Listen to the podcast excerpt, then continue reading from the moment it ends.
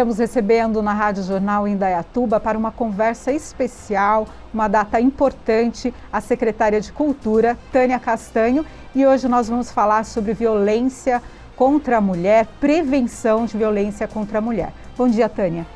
Bom dia, obrigada pela oportunidade. É o que você falou, uma data importante que para nós aqui em Indaiatuba são todos os dias, né? Esse é um, um trabalho que eu sempre falo, que é um trabalho que tem que ser desenvolvido por toda a sociedade, né? Então, estamos aí no caminho, né? Constante. Tânia, você foi a idealizadora do programa Caminho das Rosas? Como que foi a criação desse programa? Na verdade, é, o combate à violência é, e, inclusive, os casos com um aumento significativo, não só na pandemia, ele já vinha crescendo e, claro, a pandemia é, ajudou com que isso, né, os nossos números aumentassem, é, era uma preocupação. Era sempre foi uma preocupação. E aí, como é, no primeiro governo né, do prefeito Nilson Gaspar, eh, já existia a tendência que nós fizéssemos uma união das secretarias, eh, principalmente com a guarda, com a saúde, com o social, para que conseguíssemos, na época, fazer algum movimento para que ajudasse as mulheres que se encontravam nessa situação. pensando em tudo isso, nós idealizamos um programa de prevenção, porque eu sempre falo, melhor é prevenir quando sobe a escada da delegacia e entra, vira estatística. E a nossa, a nossa preocupação é para que a gente faça com que este momento eh, não aconteça. E se acontecer, hoje nós já temos um trabalho em conjunto para fazer o possível para dar mais segurança e uma continuidade de vida para essa mulher com mais, com mais recursos, né? Você falou aí de união de secretarias, né? Quantas secretarias estão envolvidas nesse projeto Caminho das Rosas? que trabalham aí efetivamente para combater essa violência? Olha, é, nos nossos estudos, a violência ela tem três portas onde ela mais aparece. A segurança, com o chamamento da guarda, que é um dos mais constantes, acontece na saúde, em questão do hospital ou dos postos de saúde, onde ela aparece, e no social, normalmente através dos nossos CRAS, que são centros de referência. É, esse foi o primeiro momento, mas hoje nós já trabalhamos com uma inteligência, podemos dizer, artificial por trás de todas as secretarias, e hoje nós temos a Secretaria de Cultura, né? não só pelo fato de eu estar lá, porque eu sempre falo, cultura não é só show e entretenimento, cultura é representação de um povo uh, e, e, a questão de, do combate à violência uh, contra a mulher é, uma, é um algo que tem que ser trabalhado, faz parte do desenvolvimento do cidadão em uma cidade e nós temos essa missão também de fazer todo esse trabalho em conjunto. A Secretaria de Esportes, que também colaborou com todas as questões aí dos cursos de defesa, para a mulher, defesa pessoal. E nós fomos, inclusive, ou, ou, ah, aconteceram alguns questionamentos se nós estávamos ensinando a bater. E eu sempre falei que não, que nós, eh, nós estávamos ensinando através da Secretaria de Esporte, com muita competência, a não apanhar mais. Então, é, é um trabalho em conjunto da educação, é, do social, da saúde, da guarda, da administração, do gabinete, todos envolvidos nessa grande missão uh, que é, e com suportes, uh, a FIEC nos auxilia, todas as autarquias nos auxiliam para que a gente faça um trabalho em conjunto, porque é uma missão que tem que ser executada por todos. No dia 18 de setembro, é, agora completou três anos do Caminho das Rosas, né, de funcionamento de prevenção à violência contra a mulher através desse programa aqui da, em Indaiatuba. Qual o balanço que você faz desses três anos de trabalho? Eu posso dizer que nós estamos assim é, com um trabalho constante, mas nós estamos conseguindo com que todas as, as, as pessoas trabalhem em conjunto como um, um, grande apoio da delegacia de defesa, né, através hoje, atualmente, do delegado doutor Adriano, uh, não, não desmerecendo a todos os delegados que têm atuado constantemente, é, um, um, um apoio muito grande da divisão especial do Caminho das Rosas, hoje já é uma divisão da guarda, assim como tem, eles têm outras divisões eh, que são canil. A, nós temos hoje a divisão do caminho das da, do caminho das rosas, que é uma divisão muito atuante. E eu acho que todo esse trabalho feito colaborativamente, apesar dos números expressarem um significativo aumento, também um combate significativamente alto dessa situação. Então, o que nos deixa mais. É, não posso dizer para você que contente, não, mas achando que nós estamos num caminho correto para que a gente consiga, é, pelo menos, é, fazer o que tem, o básico, que é proteger, né? Porque atrás dessa mulher normalmente também nós temos as crianças que vêm. Não é só é a família. Quando você tem um problema de violência doméstica, não é só é, é um é, é, é uma representação para toda a sociedade. Então eu acredito que apesar desses números expressivos em que o país inteiro alerta e o mundo em relação à agressão à mulher, eu acho que o nosso trabalho tem que ser cada vez mais intenso para que a gente consiga atravessar esses momentos. Tânia, para quem ainda não conhece ou não sabe certinho como funciona, como é o caminho das rosas? É, eu sei que tem viaturas da, da, guarda, que você já disse, é uma divisão lá com esse símbolo do caminho das rosas. Tem mulheres nesse atendimento, guardas civis, mulheres e homens treinados. E como funciona? Como a mulher ou um familiar que está presenciando uma violência, né, e quer dar um basta nisso, pode é, pedir ajuda? a DDM, a Delegacia né, de Defesa da Mulher contra a, é, contra a Violência à Mulher, ela já tem inclusive as pessoas que são do Caminhos das Rosas que estão atuando em conjunto. Então podem, é, assim, todos já estão orientados nos nossos setores, seja no social, é, na saúde ou na própria guarda, até as equipes que atendem os telefones são orientadas e podem dar todo o suporte. É, nós desenvolvemos, inclusive, para as mulheres em medidas que já estão com medidas protetivas, que têm tido um significativo aumento também de emissão dessas medidas protetivas, é, já contam com um botão, inclusive um botão de pânico desenvolvido pela guarda. É, e, e, o porquê desse trabalho em conjunto? Porque hoje, no município de Indaiatuba, nós temos uma guarda que, além de preparada, ela tem um número maior de carros na rua, com um número de homens atuando, né, homens que fazem e mulheres que fazem a composição da guarda. E isso faz com que todo esse trabalho e as orientações sejam melhor direcionadas. Mas hoje a DDM ou qualquer um dos nossos pontos podem fazer a devida orientação. Então, essa mulher sofrendo violência, ela pode ligar 153 ou procurar a Polícia Civil. Exato. E esse botão antipânico, como é? é? Eu sei que tem que ligar na Guarda Civil de Indaiatuba e, e, e baixar esse aplicativo no celular.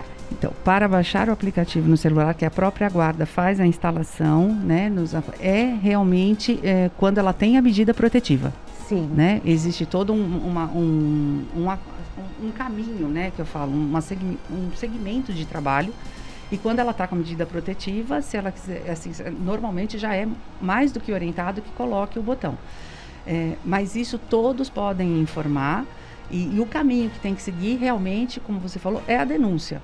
Não tem como, né? Assim, e hoje você percebe que não são só as pessoas envolvidas, às vezes os vizinhos, parentes estão denunciando, né? Com que faz com que a busca também seja constante nas verificações, né?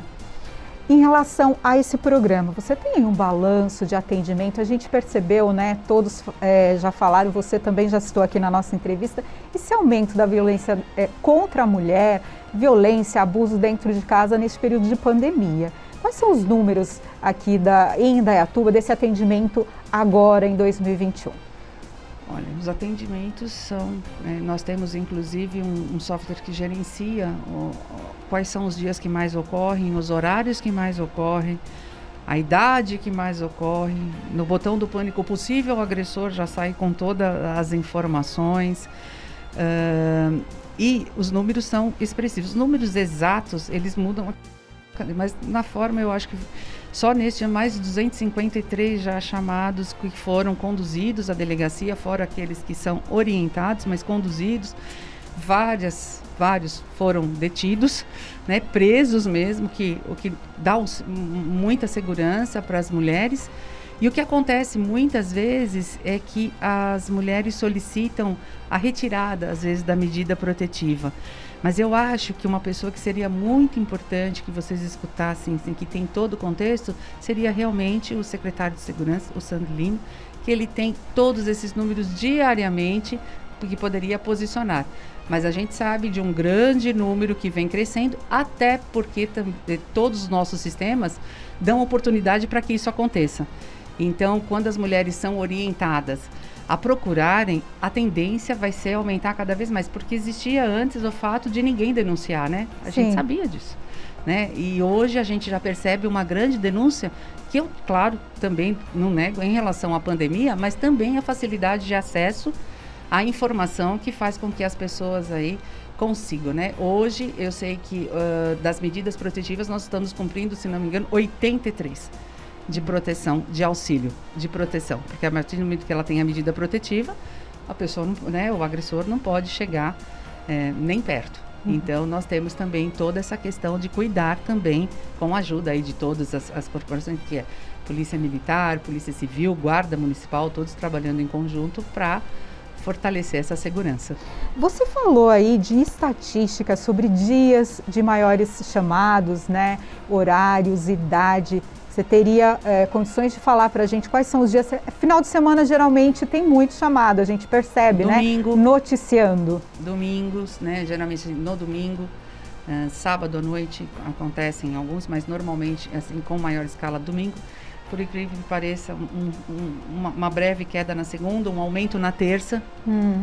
Uh, a idade de, assim, uma idade um pouquinho de 25 a 40, 45 anos, maior índice de agressores.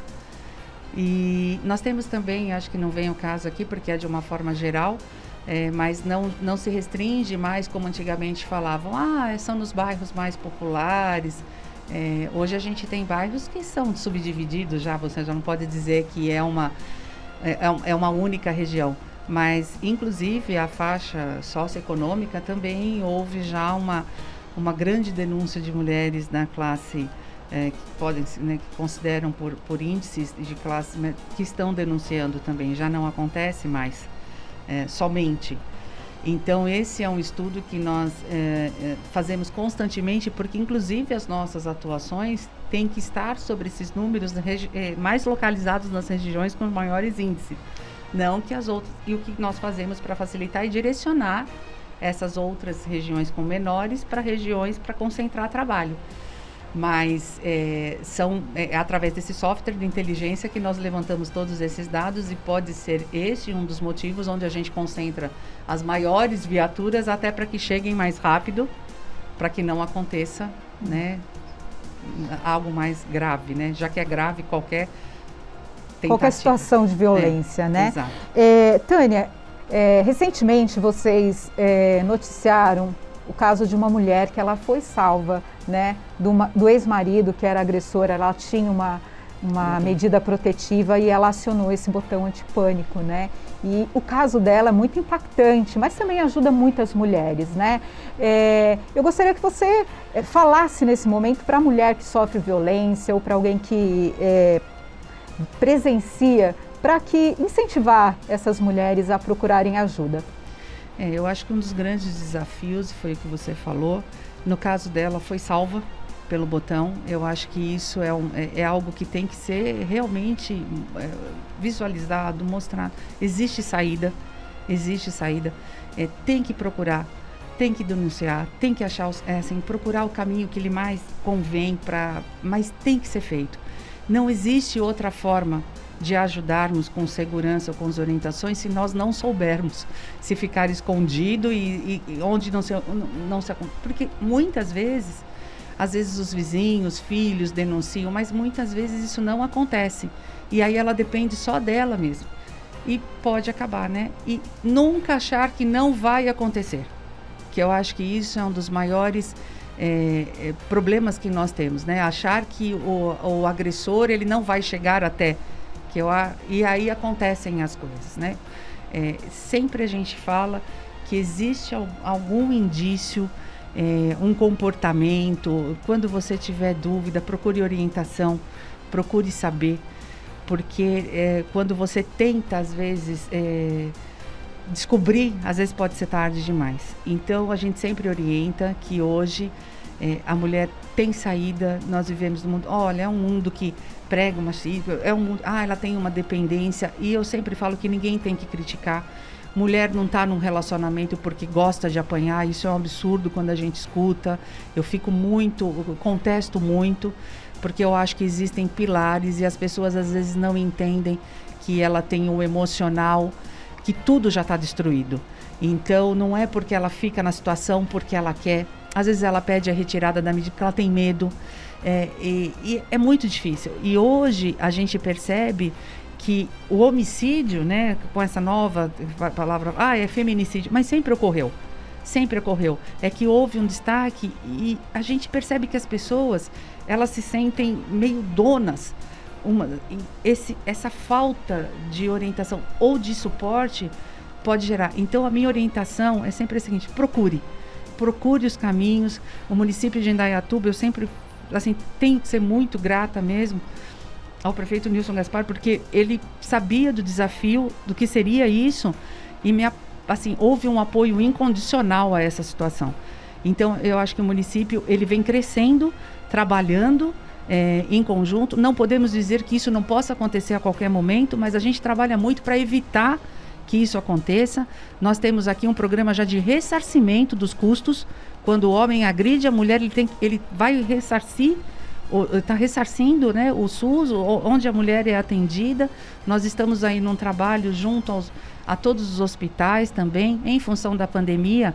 É, nós vamos retomar agora, porque muitos funcionários que são as linhas de frente já passaram por cursos para esse acolhimento, porque o acolhimento ele é mais do que necessário, ele é mais e ele, ele é de lá desse acolhimento que nós conseguimos muitas atitudes positivas. Então não pode ter um acolhimento ruim para uma situação que já está tão difícil. Então, todo esse nosso trabalho em conjunto, junto à DDM, eu acho que hoje já é um trabalho que eu sempre posso falar assim, não é de um único estado, município, é um trabalho de todos. Então, eu posso dizer para você que a gente fica é, mais, assim, mais animado para que continue todos os dias aqui no, é, esse trabalho, que a gente consiga cada vez mais elos aí nessa cadeia, muitas empresárias e empresários nos apoiando eh, na continuidade, eh, para que a gente consiga dar um caminho para essas mulheres uma, em propostas de emprego, em propostas de preparação para o mercado de trabalho. Muitos trabalhos sendo desenvolvidos na cultura que tem o foco, como foi agora o Festival Gastronômico, ensinando agora as mulheres no final do mês o tacho solidário, é, onde a gente pode ensinar não só as questões, todos os cursos da FUNSOL, que também estão é, aí retomando, também na preparação dessa mulher para o mercado de trabalho, a FIEC também, eu acho, então é um trabalho de todos. Então eu acho, qual é a nossa, a nossa esperança? Que isso enraize, que isso fortaleça e cresça a cada dia, esse trabalho né, unificado.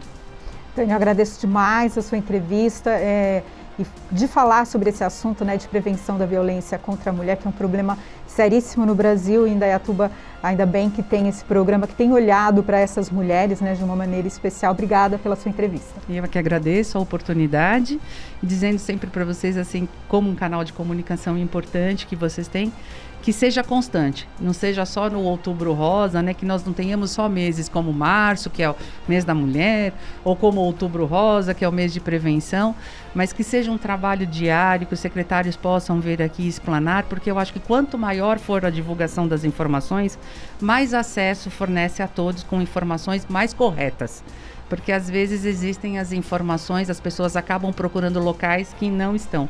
Mas hoje, inclusive, nós estamos até fazendo todo o trabalho onde as pessoas possam denunciar nos estabelecimentos, em farmácias. E logo, logo, acho que a gente vem também com algumas novidades já em relação a isso. Tá certo. Então, logo, logo ela volta para falar dessas novidades do programa Caminho das Rosas. Obrigada.